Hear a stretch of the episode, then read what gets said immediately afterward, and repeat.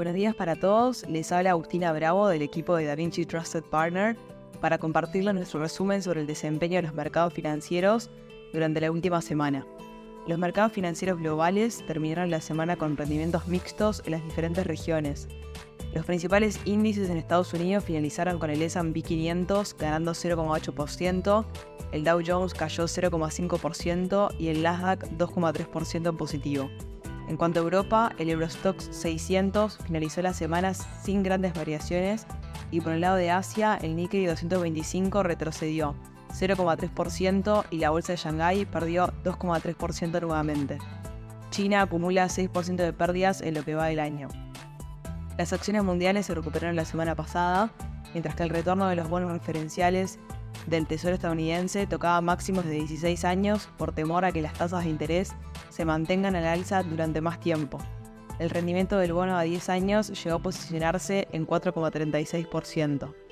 A pesar de las altas tasas de interés y una postura restrictiva por parte de la Reserva Federal, la fortaleza que han mostrado los datos económicos de Estados Unidos ha anticipado las probabilidades de que ocurra una ligera recesión en la segunda mitad del 2023 en aquel país, tal como se preveía a inicios de año. Pero la llegada de este evento parece inminente y los analistas de Barclays han puesto una nueva fecha, el segundo trimestre de 2024.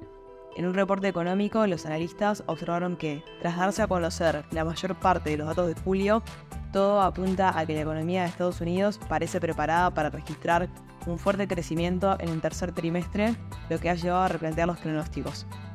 Ahora esperamos que el PIB aumente un 3% en el tercer trimestre y un 0,5% en el cuarto trimestre, 0,5 puntos porcentuales más que antes.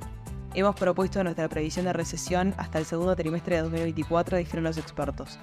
Desde Barclays se percibe que en Estados Unidos existe una dinámica saludable y autorreforzada en un mercado laboral fuerte que apoya los ingresos y el gasto, lo que a su vez retroalimenta la creación de empleo. Por otro lado, Saxo Bank está cambiando sus perspectivas para Estados Unidos de la recesión a esta inflación. Esta comenzaría en el cuarto trimestre de 2023 con un mayor impacto en el primer y segundo trimestre de 2024. En consecuencia, el equipo de estrategas del Banco de Inversión danés da un tercio de las probabilidades a un recorte de tipos por parte de la Fed y el BCE antes de fin de año y otorga dos tercios de posibilidades a que ocurra durante el primer y segundo trimestre de 2024. Un indicio es que los mercados emergentes, que suelen liderar los ciclos económicos y monetarios, ya han empezado a reducir los tipos. Los principales cambios se derivan de la gran subida de los tipos reales que deja los costes de financiación de Estados Unidos considerablemente altos. Se ha visto con la debacle del recorte del rating de Estados Unidos por parte de Fitch, pero también en el gran aumento del coste del consumo. Los tipos de interés de todo, desde tarjetas de crédito y los coches nuevos hasta las hipotecas, están cotizando dos veces por encima de la media a largo plazo. En la semana también se publicó el PMI de servicios de Estados Unidos. El dato estuvo muy por debajo del esperado y fue el registro más bajo desde marzo de este año. El indicador que mide la expansión o contracción del sector aún se encuentra por encima de 50, lo que implica expansión y crecimiento de la actividad, pero la tendencia alcista se ha cortado hace unos meses, lo que son buenas noticias para la Reserva Federal y su intención de desacelerar gradualmente la actividad económica y así controlar la inflación. Los ingresos de Nvidia en el segundo trimestre superaron las elevadas estimaciones de Wall Street, lo que provocó una muy fuerte subida de los precios en las acciones en las operaciones previas al mercado estadounidense del jueves, pues este fabricante de chips de California se vio impulsado por la intensificación del frenesí por la inteligencia artificial generativa. Las estimaciones previas a la publicación de los resultados ya estaban por las nubes. Algunas fuentes hablaban de unas ventas de 12 mil millones de dólares en los tres meses finalizados el 30 de junio.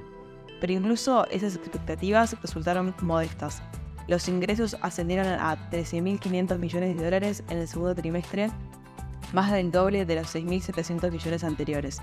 Nvidia también prevé que las ventas del trimestre en curso, que finalizará a fin de septiembre, ascenderán a 16.000 millones de dólares.